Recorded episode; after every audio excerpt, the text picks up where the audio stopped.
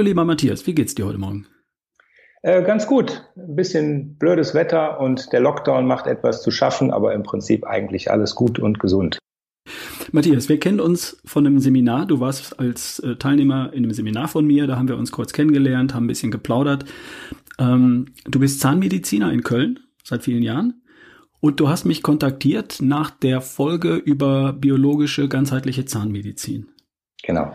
Und hattest dazu ähm, persönlichen Standpunkt oder hast mich dazu angesprochen und so. Und darum möchte ich dir heute das, das, die Möglichkeit geben, deinen Standpunkt zum Thema Zähne, zum Thema Zahngesundheit als Mediziner in Köln mit einer Praxis seit vielen, vielen Jahren einfach ja auch mal ähm, kundzutun oder ja, uns mitzugeben. Mhm. Ähm, was war, was war das, was dir in dem Interview aufgefallen war oder wo du gesagt hast, hm, da habe ich auch eine Meinung dazu? Was, was sind die, die Punkte da gewesen? Also was mir, ähm, also vielleicht ganz kurz, ich habe seit äh, knapp 20 Jahren bin ich selbstständig in Köln und habe eine ganz normale Zahnarztpraxis. Also ich bin jetzt kein Spezialist für irgendetwas, äh, habe auch keine besonders tolle Praxis oder besonders schlechte Praxis, sondern behaupte mal, ich bin ein ganz normaler äh, Zahnarzt und ich nenne das ganz gerne vernünftige Zahnmedizin, was ich mache. Ähm, das kommt dann im Prinzip deiner Frage schon entgegen. Das heißt also vernünftig heißt, man muss das immer so ein bisschen abwägen. Und ich fand die Geschichte ähm, von dem äh, Interview, was du gerade angesprochen hast, ein bisschen sehr einseitig. Das heißt, das ging nur in diese eine Richtung. Und äh, die Menschheit ist nun mal ziemlich unterschiedlich. Das heißt, es gibt jetzt Patienten, die sind so am unteren Ende und welche, die sind am oberen Ende und ganz viele, die sind irgendwo dazwischen. Und die müssen ja alle irgendwie versorgt werden oder haben auch unterschiedliche Ansprüche und unterschiedliches Wissen. Ähm, und ja, da muss man im Prinzip natürlich, denke ich mir, als vernünftiger Zahnarzt äh, auch unterschiedliche Dinge oder unterschiedliche Therapien oder unterschiedliche Herangehensweisen äh, sich überlegen, um eben diesen Patienten in speziell diesem Falle glücklich zu machen oder zufriedenzustellen oder das zu tun, ähm, was er gerne möchte. Wobei man natürlich auch selber ein gutes Gefühl und ein gutes Gewissen anschließend haben muss und nicht zu sagen, ja, hm, war das jetzt auch so gut, was ich gemacht habe. In diese Richtung ähm, geht das, was mich halt an dem Gespräch gestört hat. Mhm. Ähm, das Gespräch hatte ja das Label biologische und ganzheitliche Zahnmedizin. Also ich glaube, grundsätzlich hast du gegen biologisches Denken nichts einzuwenden und gegen ganzheitliche Betrachtung von Dingen bestimmt auch nicht. Äh, es ging dann schon eher ein bisschen in die Details, ne? Mhm, genau, also ich selber ähm, äh, lege sehr viel Wert auf eine äh, gute Gesundheit. Ich ernähre mich äh, sehr gut, treibe sehr viel Sport, und so weiter und versucht das auch so ein bisschen den Patienten natürlich zu vermitteln. Ähm, das heißt, wenn ich einen Patienten auf dem Stuhl sitzen habe, der äh, kerzengerade ist und eine gute Figur hat und nicht dick ist und ein gesundes Zahnfleisch hat, macht mir das mehr Freude, ähm, als wenn ich einen sehr ungesund aussehenden Menschen auf dem Stuhl sitzen habe, wo ich von vornherein schon weiß, hm, die Motivation äh, des Patienten geht eher in Richtung Null und nicht in Richtung 100. Hm, ja. Ähm, eine These aus dem anderen Interview war ja, dass ähm, Probleme im Mundraum, um das jetzt mal ganz allgemein zu, zu sagen, Ursache sein können oder sogar häufig sind für chronische Erkrankungen im Allgemeinen. Wie stehst du zu dieser Aussage? Mhm. Das ist sicherlich richtig, wobei ich glaube oder in meiner Erfahrung nach ist es häufig eher umgekehrt. Das heißt, der Zustand des Gebisses resultiert eigentlich bei den meisten Menschen aus der Lebensweise. Ja, das heißt, wenn ich jetzt äh, jemanden habe, der sehr ungesund ist und starker Raucher ist als Beispiel, dann hat er mit Sicherheit eher ein parodontales Problem als jemand, der nicht raucht und äh, sich entsprechend gut äh, ernährt äh, und auf eine gute Gesundheit achtet. Ja, oder als anderes Beispiel, wenn ich jemanden habe, der 150 Kilo wiegt und Mühe hat, auf den äh, Stuhl zu klettern, dann kann ich davon ausgehen, dass der Patient wesentlich schlechtere Zähne hat, allein schon wegen des Zuckerkonsums, ähm, als wenn ich einen drahtigen Marathonläufer auf dem Stuhl sitzen habe, der vielleicht äh, sich entsprechend besser ernährt. Ja, das heißt also, das eine resultiert eher aus dem anderen und nicht umgekehrt. Ähm, und genauso ist es natürlich auch bei schwerwiegenderen Erkrankungen, wie jetzt zum Beispiel, was genannt damals irgendwelche Krebserkrankungen oder Diabetes, sonstige Stoffwechselerkrankungen, irgendwelcher, was weiß ich, Darmgeschichten von, von Morbus Crohn über, über Reizdarm, über ähnliche Geschichten, Hautprobleme, kann man sagen, Schleimhautprobleme im Allgemeinen, Magenschleimhaut, Speiseröhre, ähm, entzündete Mundschleimhaut. Ja, das Ganze resultiert ja im Prinzip aus der, äh, ich sage jetzt mal, aus dem gesamten Lebensstil desjenigen. Ja, und so sieht's dann im Mund halt auch eben aus. Aber es ist ja nicht umgekehrt. Ja, der hat ja jetzt nicht eine Magenschleimhautentzündung, weil er schlechte Zähne hat oder weil er ein schlechtes Zahnfleisch hat, sondern das gehört ja letztendlich zusammen und das eine resultiert aus dem anderen. Das mhm. heißt, ich kann anhand des äh, Patienten sehen, wie er insgesamt aussieht. Also wenn ich ihn einfach da vor mir stehen oder sitzen sehe und anhand des Blickes in die Mundhöhle eigentlich schon sehen, wie sieht so im Rest wahrscheinlich so ungefähr aus. Ja, und wenn ich dann irgendeine Anamnese mache oder eine Medikamentenliste nehme äh, und dann sehe, okay, der nimmt jetzt Blutdruck und Beta-Blocker und äh, Säureblocker und dies und das und jenes, ja, dann passt das im Prinzip, das matcht dann im Prinzip zusammen. Mhm. Das heißt, du siehst solche Sachen dann auch im Mundraum. Das heißt, ich stelle mir das folgendermaßen vor, dir steht jemand gegenüber oder sitzt jemand vor dir auf dem Stuhl und du hast einen ersten Eindruck, der natürlich täuschen kann. Und dann macht er den Mund auf und du guckst rein und sagst, äh, ja, das passt. Weil zum Beispiel du hast äh, parodontale, den Begriff hast du vorhin verwendet, Dinge erwähnt, das ist Zahnfleischgesundheit. Das heißt, du kannst sagen, ein rosiges, gut durchblutetes, äh, gesundes Zahnfleisch oder eben blass und äh, entzündet und Richtig. so weiter. Und genau. die Dinge stimmen mhm. überein. Mhm. Ja, das heißt also, wenn jetzt die Leute Herzmedikamente nehmen und die Durchblutung, wo auch immer nicht stimmt, ob das jetzt in der Halsschlagader ist oder vielleicht schon der ein oder andere Schlaganfall passiert ist, ja, dann sieht es eben meistens im Zahnfleisch auch nicht besonders gut aus. Und wenn das Zahnfleisch schlecht durchblutet ist, dann kriegt man eben parodontale Probleme. Und wenn ich dann dazu ordentlich noch drauf rauche, dann wird das natürlich nicht besser. Ja, und dann kann man auch mit einer Behandlung eben nicht mehr ähm, das und das alles erreichen, was man vielleicht bei einem gesunden oder, oder zumindest mal geläuterten Patienten äh, erreichen könnte. Ja, also wenn jemand seine Lebensweise nicht ändert, kann man als Zahnarzt in dem Fall zum Beispiel der parodontalen starken, also wenn eine fortgeschrittene Parodontitis vorliegt, kann ich eigentlich nur bei Zuschauen und im Prinzip eigentlich nichts mehr machen. Ich kann vielleicht den Prozess etwas verlangsamen, aber ich kann den Patienten nicht heilen oder gesunden. Das geht gar nicht, wenn er nicht mitmacht. Mhm. Ja, dann das Anspruchsdenken ist dann zwar häufig so, aber das funktioniert nicht. Ja, genauso zum Beispiel das Thema Implantat. Ja, wenn, das wurde gesprochen davon, dass man dann alles schön mit Keramikimplantaten versorgen kann. Ja, aber wenn der Organismus nicht stimmt und nicht funktioniert, funktioniert auch ein Implantat nicht, egal aus welchem Material es ist und egal wie der wie gut oder schlecht der Chirurg ist, es funktioniert einfach nicht und der Patient wird es wieder verlieren. Ja, das mhm. hat dann wieder was mit dem guten Gewissen und der vernünftigen Zahnmedizin zu tun, dass man das dann in diesem Fall besser nicht machen sollte. Mhm. Im Grunde leuchtet uns allen das ja irgendwo ein. Ne? Also ich, ich stehe ja dafür, dass ähm, ein gesunder Lifestyle die Grundlage und die Basis ist für Gesundheit, natürlich dann auch im Mundraum, selbstverständlich, und damit dann für ein erfülltes, glückliches Leben. Punkt, Punkt, Punkt. Jetzt sind wir schon wieder ganz weit oben. Aber natürlich ist der, äh, der Lifestyle dafür ursächlich verantwortlich. Und äh, da rennst du bei mir natürlich offene Ohren ein. Das ist, ist ganz klar. Und ähm, danke für die Bestätigung dafür. In dem Podcast ging es ja konkret um, um so zwei, drei, vier Beispiele, die wir vielleicht auch kurz ansprechen können. Da wurde zum Beispiel gesagt, ähm, dass Füllung, alte Füllung, Amalgam üblicherweise oder von früheren Zeiten, aus meiner Zeit von damals, ein Problem darstellen können aufgrund von ähm, Schwermetallen, die sie absondern, Blei und so weiter. Mhm. Ähm, und dass die dringend raus müssen, kam dabei raus. Und das hört man hin und wieder, das hört man immer wieder mal. Ich habe meine zum Beispiel im letzten Jahr auch rausnehmen lassen und durch, ich glaube, Kunststoff ersetzt, nicht teure Keramikgeschichten, sondern andere Geschichten. Wie stehst du dazu? Ist das so ein reales Thema? Ist das so ein reales Problem, dass die dringend raus müssen, weil sie uns eigentlich äh, unser Leben lang vergiften? Ähm, ganz klar nein.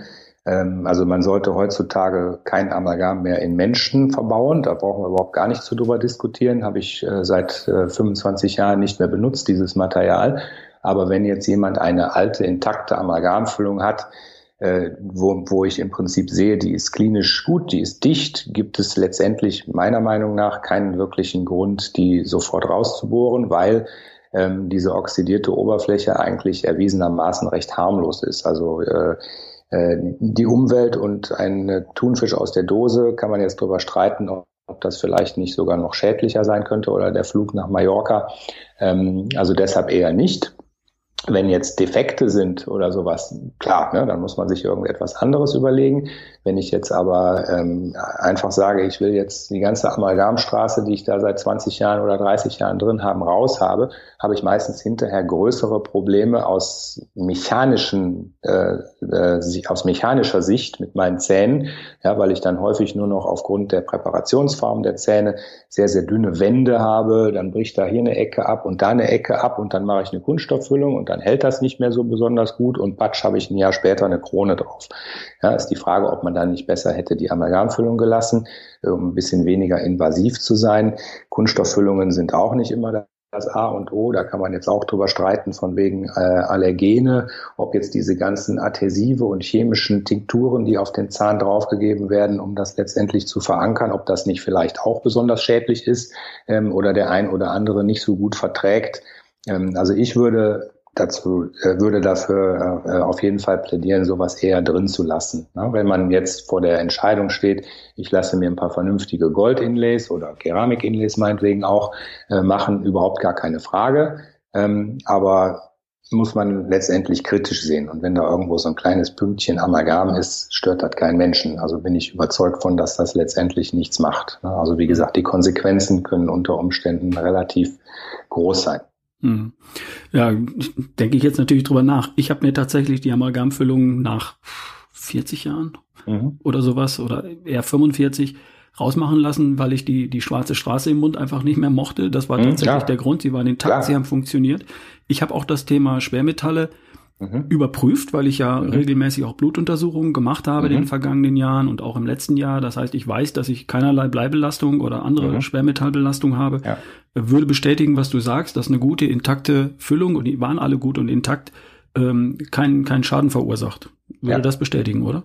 Ja, genau, genau. Also der Moment, wo es halt gesundheitlich, wenn überhaupt bedenklich ist, ist äh, der, der Zeitpunkt, wo man das rausbohrt. Ja, weil dann habe ich im Prinzip das Amalgam wunderbar pulverisiert in der Luft. Stichwort Aerosole, was gerade in aller Munde wegen Corona ist, ist im Prinzip bei uns natürlich schon immer bekannt in der Zahnmedizin, weil wir natürlich alles in einem bis zwei Kubikmeter einatmen, was da so in der Luft ist.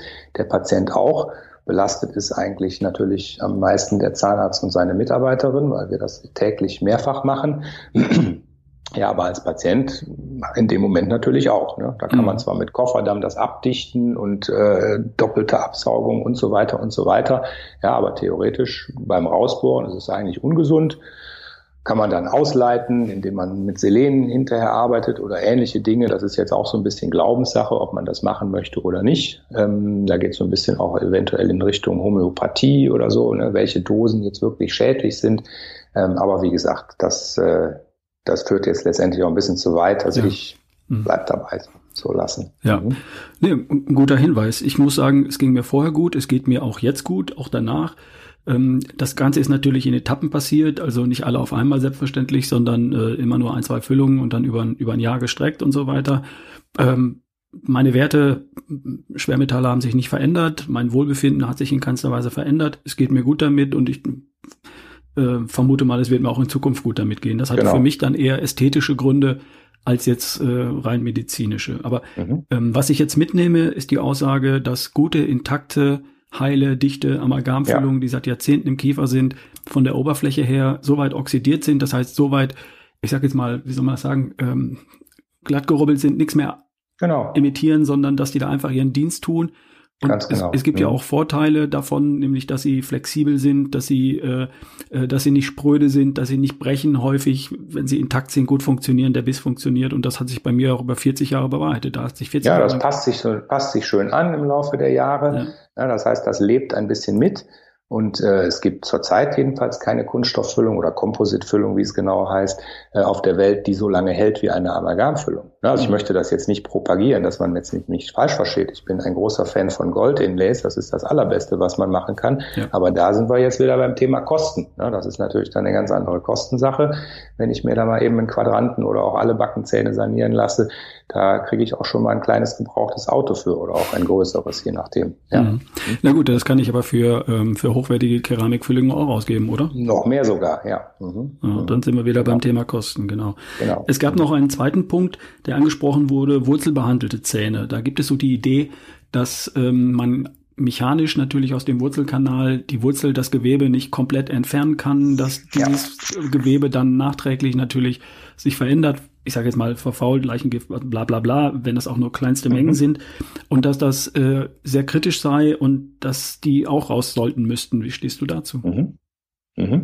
Ähm, auch äh, belassen würde ich das bei regelmäßiger Kontrolle.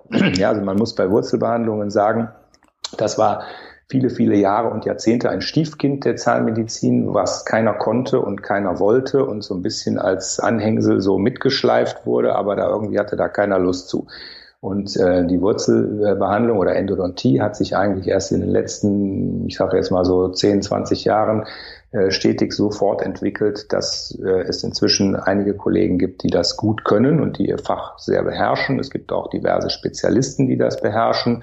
Ähm, und wenn es eine gut gemachte Wurzelfüllung ist bei einem Zahn, der eine entsprechende gute Prognose hat und nicht eine schauderhafte jahrelange Vorgeschichte, ähm, kann so ein Zahn über viele Jahre oder Jahrzehnte reizfrei im Kiefer verbleiben, ohne dass es Probleme gibt. Ob da jetzt natürlich irgendwelche Sachen vielleicht in winzig kleinster Weise nicht so ganz in Ordnung sind, ist die Frage. Äh, ich glaube es nicht. Ich selbst habe auch einen wurzelbehandelten Zahn seit vielen Jahren in meinem Mund, den ich regelmäßig kontrollieren lasse und den ich nicht spüre und der mich in keinster Weise stört. Ähm, aber deshalb äh, pauschal alle wurzelbehandelten Zähne zu entfernen, halte ich persönlich für eine absolute Körperverletzung ähm, zumal man ja über einen Ersatz des entfernten Zahnes immer gleich nachdenken muss und da wird es dann auch wieder entweder teuer oder invasiv oder keine Zähne oder was auch immer es für Möglichkeiten gibt. Also da sind wir wieder bei dem Thema vernünftige Zahnmedizin, dass man also Aufwand, Nutzen, Kosten, Patientenwunsch, ja alles im Prinzip in die Waagschale werfen muss ähm, und dementsprechend handeln muss. Ja, und wenn ich jetzt einen Patienten habe, der sagt, ich will aber keinen wurzelbehandelten Zahn haben, klar, kann man den Zahn entfernen und ihm eine Brücke oder ein Implantat machen oder die Zahnlücke lassen.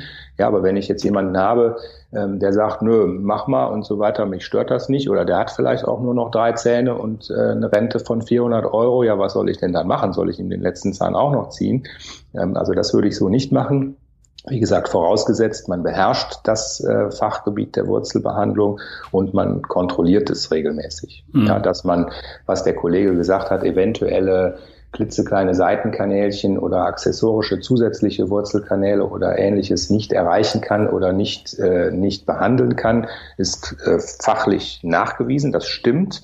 Ja, aber es ist halt immer die Frage, was jetzt wirklich stört. Ja, ein gesunder Körper, da sind wir auch wieder bei dem Thema allgemeine Gesundheit, wird natürlich mit gewissen Problemchen fertig. Ja, ein kranker Körper wird schlechter mit Problemen fertig. Ja, und dementsprechend ähm, ja, schafft man es vielleicht auch mit dem wurzelbehandelten Zahn 20 Jahre weiterzuleben. Ne, das hochgepriesene Amalgam, äh, Implantat, Entschuldigung, ist ja auch ein, ein Fremdkörper. Ja, da muss der Körper ja auch irgendwie mit fertig werden. Und ob jetzt das oder das mehr stört oder mehr äh, negative Energie oder elektromechanische Spannung oder äh, auf dem Meridian sitzt oder sowas, kann man drüber streiten. Also ich bin immer erstmal für den Wurzelbe für die Wurzelbehandlung bei, wie gesagt, entsprechender Vorgeschichte und Prognose. Und wenn das nicht funktioniert und man sieht, dass sich eine kleine chronische Entzündung oder auch eine größere Entzündung mit Fistelung oder ähnlichem äh, bildet, dann auf jeden Fall die Entfernung des Zahns, ganz klar. Also dann nicht belassen, sondern raus damit. Ja, also ich habe auch, ich glaube, zwei wurzelbehandelte Zähne. Die sind natürlich auch vor 40 Jahren mindestens wurzelbehandelt worden. Also da war der Stand der Wissenschaft sicherlich noch ein anderer. Ich habe keine ja. Ahnung, wie gut die das gemacht haben. Mhm. Fakt ist aber, dass diese Zähne störungsfrei seit vier Jahrzehnten in meinem Kiefer sind und einen guten mhm. Dienst tun, kauen und beißen und ne. Mhm. Ähm, darum sehe ich da jetzt auch keinen Grund, die rauszunehmen und mir ein, ein Implantat da reinzusetzen, auch aus Kostengründen, muss ich ganz ehrlich ja. sagen. Ne? Und äh, wo, woran würde man denn merken, dass der Zahn da rausgehört? Du hast das gerade angesprochen, Fistel, Entzündung, schleichende. Genau, ne? also entweder klinische Befunde, dass man wirklich irgendwas sieht, dass es irgendwo halt eitert oder, oder wackelig wird oder sowas oder eine Schwellung entsteht. Ähm, oder halt, wenn auch ein Patient über, über ähm, über lange Zeit, Monate, Jahre halt davon berichtet, dass er irgendwie immer ein komisches Gefühl hat, ja, dann ist das meistens richtig, was der Patient sagt, auch wenn ich es vielleicht jetzt röntgenologisch nicht, äh, nicht nachweisen kann und nicht genau sehen kann. Ja, aber wenn der Patient sagt, hm, irgendwie ist da immer irgendwas und wenn man so einen Zahn dann mal irgendwann auf dem Tisch liegen hat, dann sieht man meistens schon, dass an der Wurzelspitze irgendein Granulom ist oder dass vielleicht irgendwo ein kleiner Riss in der Wurzel war oder sonstiges. Also der Patient hat eigentlich so vom Gefühl her eher recht und da würde ich dann auch aus allgemeingesundheitlichen Gründen eher äh, den Zahn entfernen. Hm. Äh, nur eine Verständnisfrage. Ich bin ja immer gerne interessierter Laie. Wann, wann behandelt man die Wurzel? Wann tötet man diesen Ton, Zahn ab, äh, wenn er, wenn er Karies hast, man, man eine Füllung rein. Aber genau, was, was genau. war früher also der Grund dafür, dass man richtig ist eigentlich immer noch in erster Linie der Grund. Das heißt, wenn ein Loch im Zahn ist, was tief genug ist, was lange genug äh, Zeit hatte und nicht entdeckt wurde oder der Patient eben nicht zum Zahnarzt gegangen ist, ähm, dann ist meistens halt der Nerv entzündet, ah, ähm, okay. äh, dass dann letztendlich das unumweichlich ist. Ne? Man versucht manchmal, je nachdem, das zu retten, aber oft geht's halt dann in die Hose und dann werden die Schmerzen schlimmer oder man sieht beim Bohren sofort, dass es blutet ähm, oder dass es schon stinkt und der Zahn schon abgestorben ist, dann ist das im Prinzip unausweichlich. Ähm, in manchen Fällen kommt es auch durch ähm, Überlastung, durch Zähneknirschen, Pressen oder einen falschen Biss oder ein, eine falsche Krone oder sowas zu einem abgestorbenen Zahnnerv, äh, ist aber eher, äh, sage ich mal, die, nicht die Ausnahme, aber meistens ist es eben das klassische Loch im Zahn, ja. Ähm, Krebs durch Zahnthemen wurde ja auch angesprochen. Wie, wie, was hältst du von diesem, von dieser These? Überhaupt nichts. Leg mal los. Ja, nein, also dass dass dadurch irgendwie ausgelöst wird, das äh, glaube ich persönlich überhaupt nicht. Ne? Also ähm, du hast ja auch schon in diversen Sachen mal da, Dinge angesprochen wie Genetik oder Epigenetik oder ähnliche Dinge, aber dass Zähne jetzt ursächlich für irgendetwas sind, äh, äh, ist, äh, sind, kann ich mir überhaupt gar nicht vorstellen, glaube ich auch nicht dran.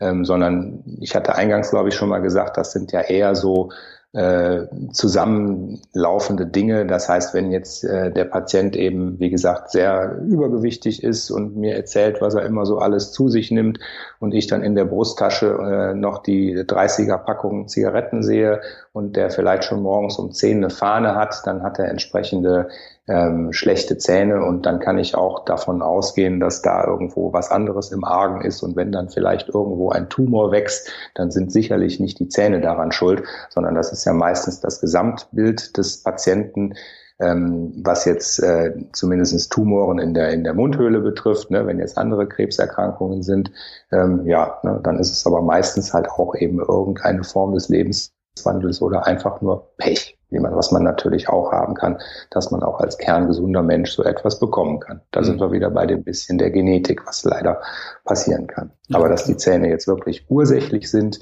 für eine solch schwere Erkrankung, das schließe ich aus. Mhm. Es wurde auch angesprochen, das Thema ähm, Meridiane, äh, dass äh, jeder Meridian des Körpers, was auch immer das genau ist, das konnte mir bisher niemand erklären, aber ich bin auch bin da vielleicht nicht der richtige Typ dafür, ähm, dass der auf durch einen Zahn geht und dass Probleme mit dem Zahn dann über diesen Meridian auch äh, die eine Erkrankung in anderen Organen, die am Ende des Meridians liegen, verursachen können. Hast du dazu eine Meinung? Ja, also ich sag mal, das ist jetzt zu der TCM, halte ich eigentlich ziemlich viel von. Meine Frau hat sich da mal eine Zeit lang, die ist Augenärztin. Kurz, TCM ist traditionelle chinesische Medizin. Chinesische Medizin, genau. Da geht es im Prinzip um die Meridiane, um das Qi, was fließen kann oder auch vielleicht nicht fließen kann. Und wenn es nicht fließen kann, es dann und dann zu Stauungen oder Problemen kommt, die dann an irgendwelchen Stellen des Körpers letztendlich äh, zu irgendwelchen Dingen führen, ähm, ja, das ist jetzt ein Thema, wo wir eigentlich ganz, ganz, ganz weit ausholen müssten. Ähm, weil hierzulande natürlich das Problem vorherrscht, dass die Ärzte immer nur in ihrer Schublade wühlen, aber nicht über den Tellerrand gucken. Ja, der Orthopäde kümmert sich um die Knochen und der Zahnarzt um die Zähne und der Augenarzt um die Augen. Ähm, aber dass man das Gesamte mal sieht, äh, das machen die Chinesen wesentlich besser als wir. Da ist in den letzten 100 Jahren die Medizin in, in der westlichen Welt leider sehr verkümmert äh, oder sehr zu Fachidioten sind wir alle erzogen worden. Der Trend kehrt sich glücklicherweise ein bisschen um. Ähm, aber wenn man da das Ganzheitliche sieht, äh, ja, ist es sicherlich besser. Und die Chinesen ähm, machen das seit zwei oder 3.000 Jahren so und es funktioniert. Also so verkehrt kann das nicht sein.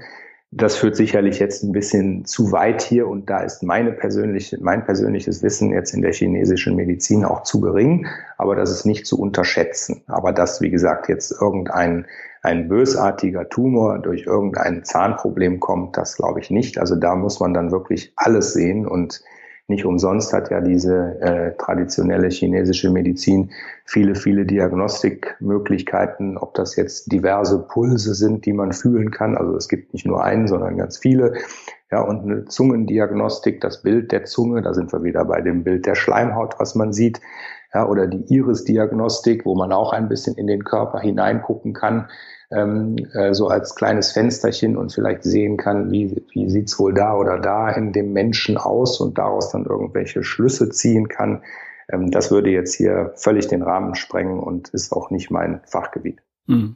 Aber ähm, ich finde das gut und erfrischend, dass du sagst, ähm, mein Horizont ist da weit genug, um diese Dinge auch alle mit einzubeziehen, um da Dinge für möglich zu halten, die mhm. wir vielleicht noch nicht alle verstanden haben, die möglicherweise auch in deiner Ausbildung als Zahnmediziner vor 25, 30 Jahren nicht völlig untergegangen, genau. Völlig ja, untergegangen ist. Mhm. Aber du mhm. hältst das grundsätzlich alles für ähm, für eine Thematik, mit der man sich auseinandersetzen sollte, der man sich öffnen sollte und du beziehst mhm die Dinge, soweit du sie verstehst und durchdringen kannst, auch ähm, mit ein. Und mhm. wendest sie privat, privat persönlich auch, auch für dich an oder, oder hältst Ja, auf jeden Fall. Okay. Natürlich, selbstverständlich. Mhm.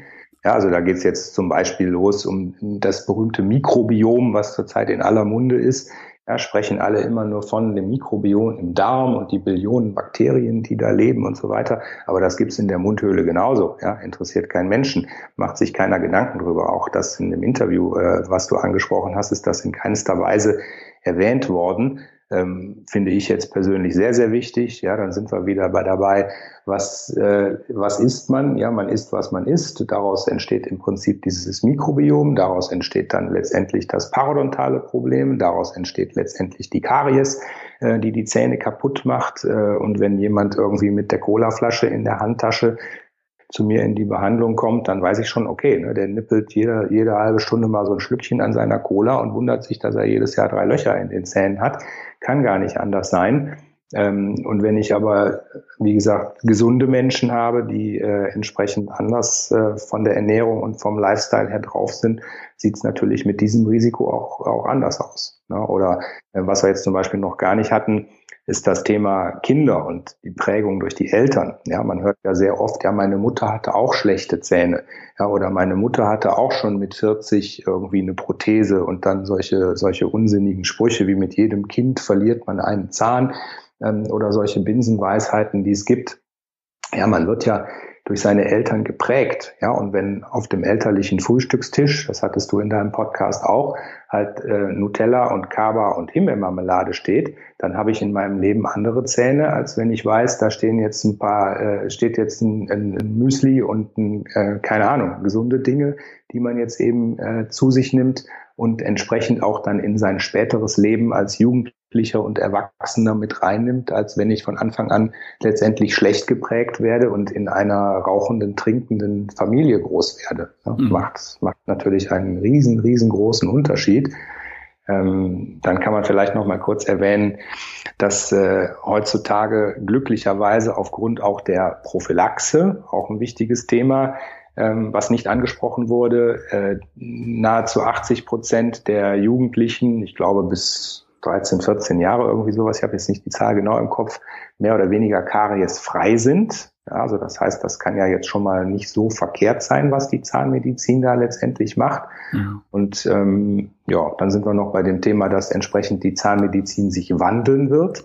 ähm, die, ja, dieses Begleiten bis zur Zahnlosigkeit, was es halt vor 50 Jahren gab, das gibt's halt heutzutage gar nicht mehr. Es kommen immer mehr Senioren, motivierte Patienten, die äh, mit eigenen Zähnen ins höhere Alter gehen und entsprechend auch gesund sind und so weiter. Also so diese alte Zahnmedizin ähm, stirbt so ein bisschen aus. Ne? Also das ist so ein ganz interessanter Trend, was auch so dieses ganzheitliche betrifft, äh, was so ein bisschen eigentlich zusammenpasst. Ne? Die, mhm. die kleine Restgruppe, die es noch gibt, wird immer schlechter, wird immer ungesünder, hat immer schlechtere Zähne, aber die andere Gruppe wird, glaube ich, schon ein bisschen motivierter und hat ein bisschen mehr Wissen und äh, ja.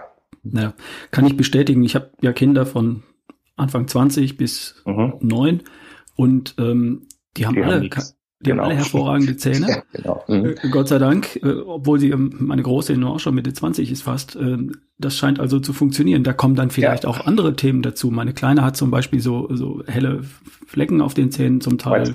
Mhm. Ne? Mhm. Genau. Und ähm, also aber du hattest mir damals in dem Seminar folgende Anekdote erzählt. Ich fand das sehr spannend. Du hast gesagt, ähm, es werden heute genauso viele Füllungen verarbeitet wie vor 20, 30, 40 Jahren, nur an sehr viel weniger Kinder. Das heißt, die allermeisten oder 70, 80 Prozent der Kinder sind bis ins Jugendalter kariesfrei. Und die, die anderen 15, 20 Prozent haben genauso viele Füllungen wie früher alle zusammen. Das ist natürlich auch eine, äh, eine Geschichte. Das heißt, die, die Schere geht weiter auseinander zwischen gesund und fit, auch im Mundraum oder eben nicht. Genau, und zwar extrem. Ne? Also das ist, fällt wirklich auf. Ne? Also dass man dann teilweise wirklich Kinder hat, äh, dass es das heute noch gibt, die wirklich alle Zähne bis aufs Zahnfleisch komplett weggefault haben und dann auch das erste Mal aber erst zum Zahnarzt gehen. Ja, und daraus wird dann natürlich ein, ein traumatisierter Zahnarztpatient, den man letztendlich dann, dann sind wir auch wieder bei dem Thema vernünftige Zahnmedizin, ja, ähm, das heißt, die sind, haben im Prinzip eigentlich schon verloren, wenn sie nicht irgendwie doch noch wahnsinnig die Kurve kriegen. Und da muss man natürlich dann anders rangehen als an jemanden, der sich an seinem weißen Pünktchen auf seinen ansonsten kerngesunden Zähnen stört. Ja, das heißt, da ist auch das eine Ende und das andere Ende. Ja, und bei dem einen Ende mache ich halt eben ein bisschen Ei Ei und sage, nee, alles toll, alles gut, mach dir mal keine Sorgen. Ja, und bei dem anderen Ende, dann sage ich dann besser, wenn ich jetzt äh, Leute habe, die sagen, oh Gott, ich hatte als Kind irgendwie so schlimme Zähne und dann haben die mich festgehalten und äh, den Zahn gezogen, es hat immer noch wehgetan und so weiter. Äh, das ist dann das andere Extrem, wo man dann eigentlich wirklich sagt, ja, die sind eigentlich mit einer Prothese glücklicher. Ne? Man muss zwar eigentlich heutzutage nicht mehr mit einer Prothese leben, aber es gibt halt Menschen, die sind damit einfach glücklicher, weil sie nie mehr zu Zahn Arzt müssen äh, und letztendlich dann zufriedener sind und besser schlafen können und nicht mehr die Albträume haben und drei Tage vorher irgendwie schweißgebadet sind und mit einem 180er Puls und Beruhigungsmitteln ankommen und so weiter und so weiter.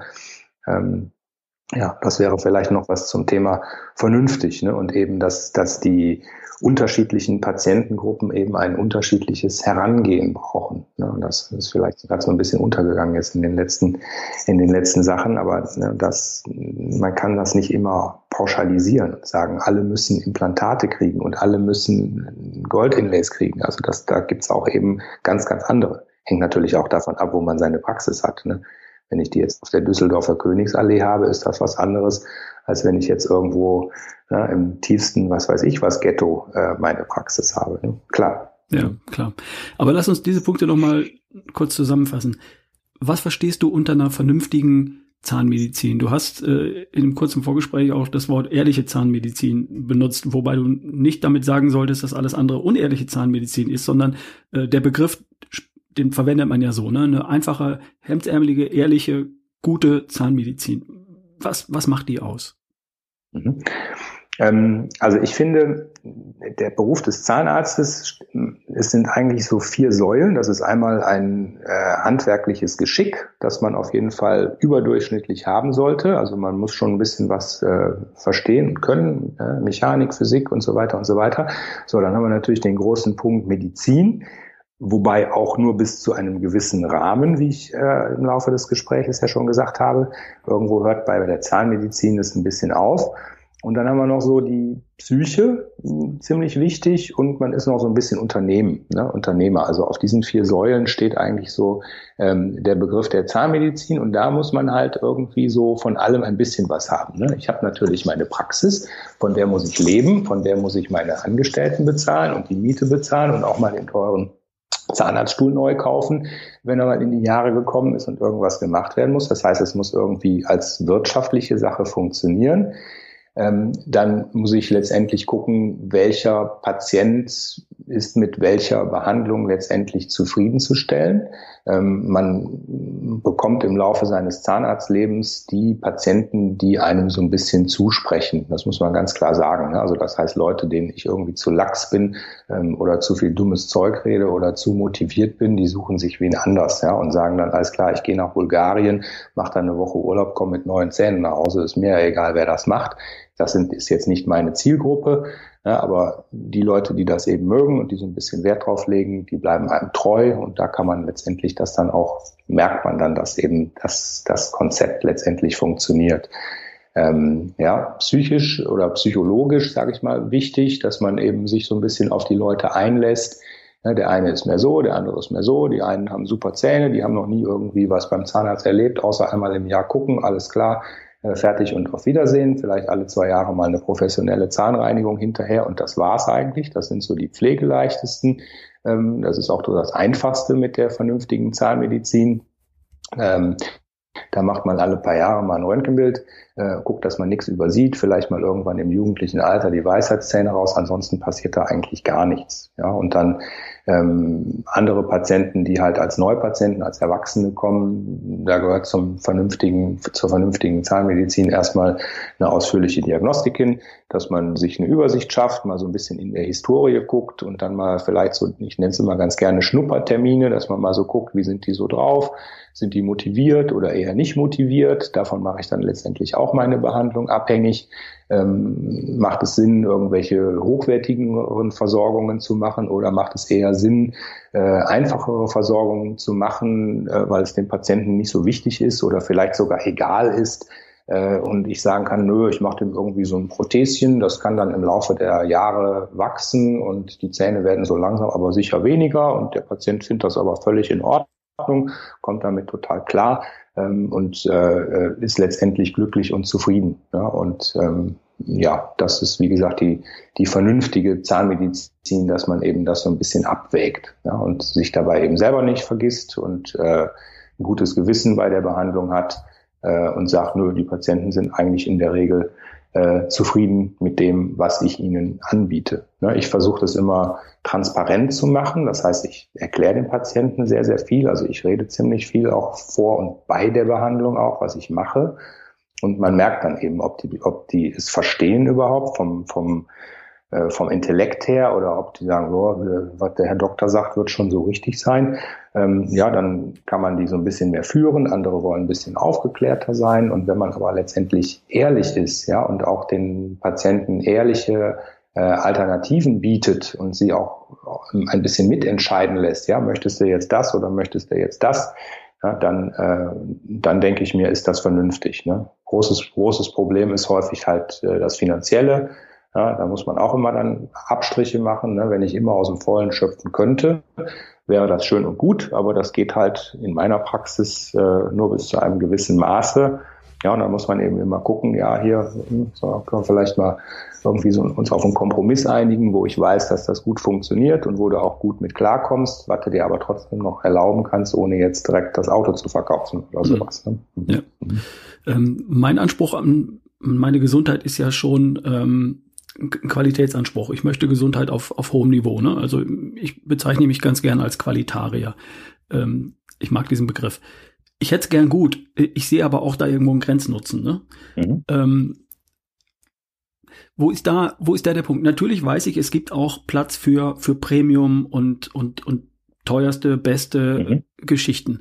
Mhm wie weit muss ich da reingehen oder wo, wo ähm, hört das Qualitätsversprechen auf oder wo, wo kriege ich mit, mit einer vernünftigen Maßnahme eine, äh, eine gute Qualität. Das heißt, dass ich dafür sorge, dass es, dass ich im Mund so gesund bin, dass alles funktioniert, dass es auch einen gewissen ästhetischen Ansprüchen Sprüchen gerecht wird, dass ich vernünftige Zähne habe, dass man mir in den Mund schauen kann und sagt, ja, das passt, das sieht gesund aus ne? und, und, dass es funktioniert. Und wo ist irgendwo so der Punkt, wo es, wo es dann drüber hinausgezogen wird und wo, wo mehr, mehr, mehr Geldeinsatz, finanzieller Einsatz die Gesundheit nicht mehr wirklich verbessert?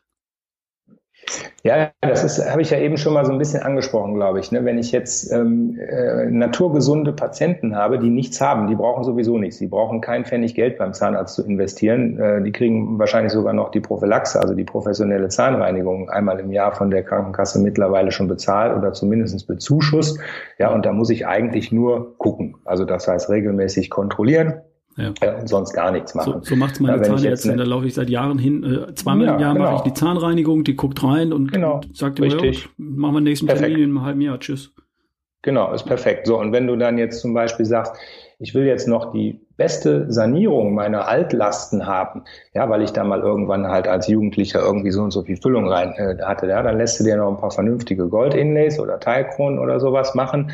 Ähm, die halten 30 Jahre, wenn sie gut gemacht sind und das reicht eigentlich, ja. So, das macht man bei motivierten Patienten, wo ich weiß, dass die Prognose gut ist und dass eben die Kariesaktivität äh, minimal beziehungsweise am besten nicht vorhanden ist ähm, und wo eben auch kein parodontales Risiko, also eines Zahnverlustes letztendlich besteht, da funktioniert das. So, bei allen anderen, wo ich jetzt entweder irgendwelche Vorschäden habe, ein Lückengebiss, ja, oder schon irgendwelche, keine Ahnung, ja, dass eben viele Zähne fehlen oder irgendwie alles marode ist, da muss ich halt wirklich abwägen, funktioniert das überhaupt? Ja, weil der Trugschluss ist ja, viele Patienten kommen dann und sagen, hör mal, machen wir mal meine, meine Frontzähne, ich habe da so viele Füllungen, das sieht so scheiße aus, ich will die jetzt mal alle schön haben und alle überkront haben, ja, aber dann sage ich, nee, mache ich aber nicht, weil du kriegst ja wieder überall äh, Karies an deinen schönen Kronenrändern und in fünf Jahren sind die Kronen genauso hinüber,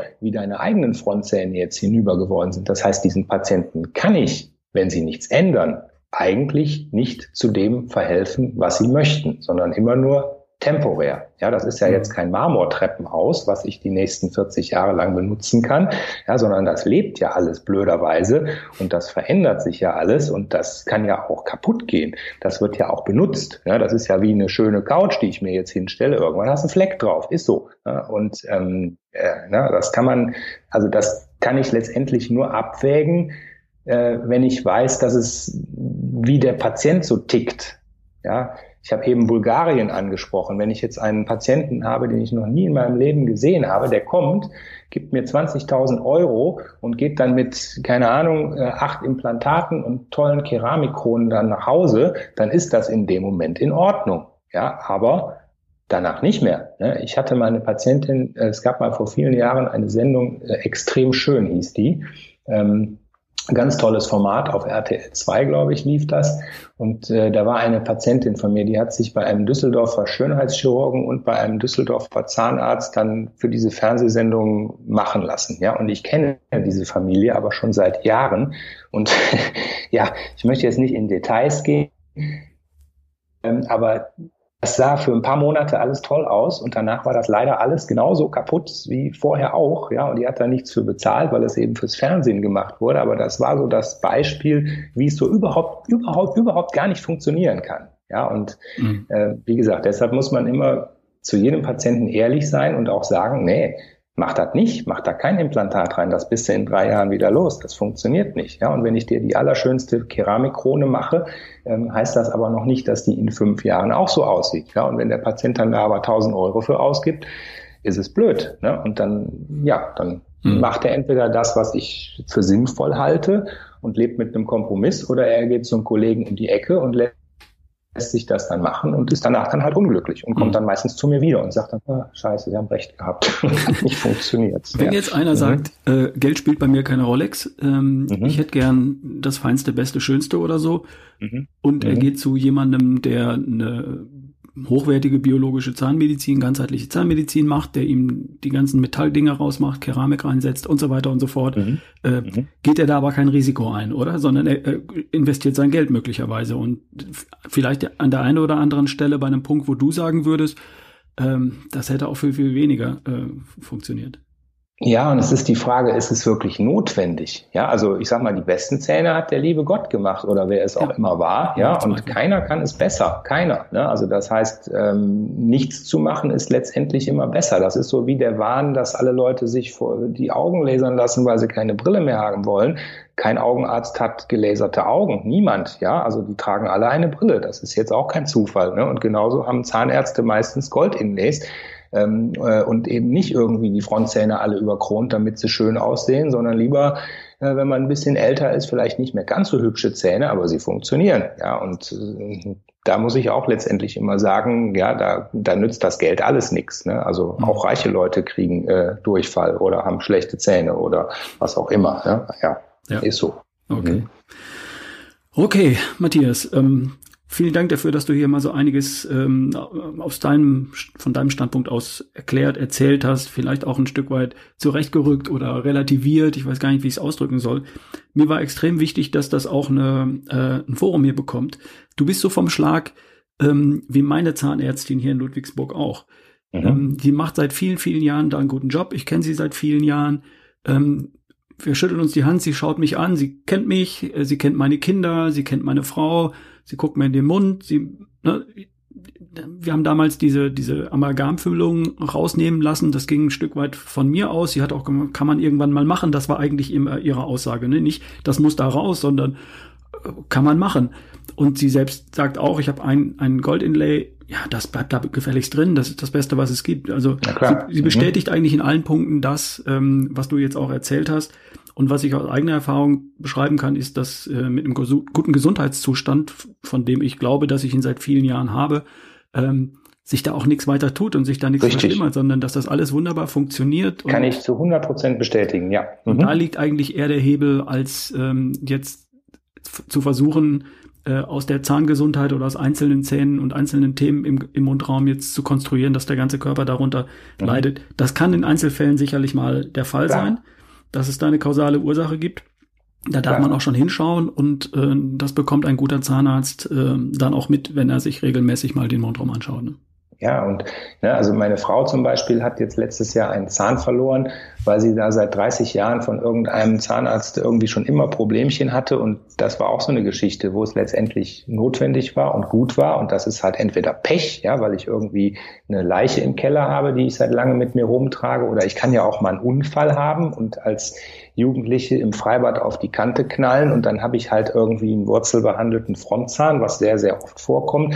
Und das kann auch passieren, dass das dann irgendwie Probleme gibt. Und letztendlich, ja, aber wie du sagst, ja, wenn ich jetzt äh, letztendlich eine gute allgemeine körperliche Gesundheit habe und alle Altlasten letztendlich ausgemerzt habe, ist das eigentlich ein funktionierendes System, wie der ganze Rest auch. Ne? Es mhm. gibt immer Ausnahmen, ja, und ich kann dieses oder jenes haben, ja, aber im Allgemeinen funktioniert das so. Naja. Mhm. Nee, also mir hat das jetzt auch sehr am Herzen gelegen, hier mal so ein bisschen ähm, zu erzählen. Es war vielleicht ein bisschen hin und her gehüpfe und ein bisschen durcheinander oder etwas planlos.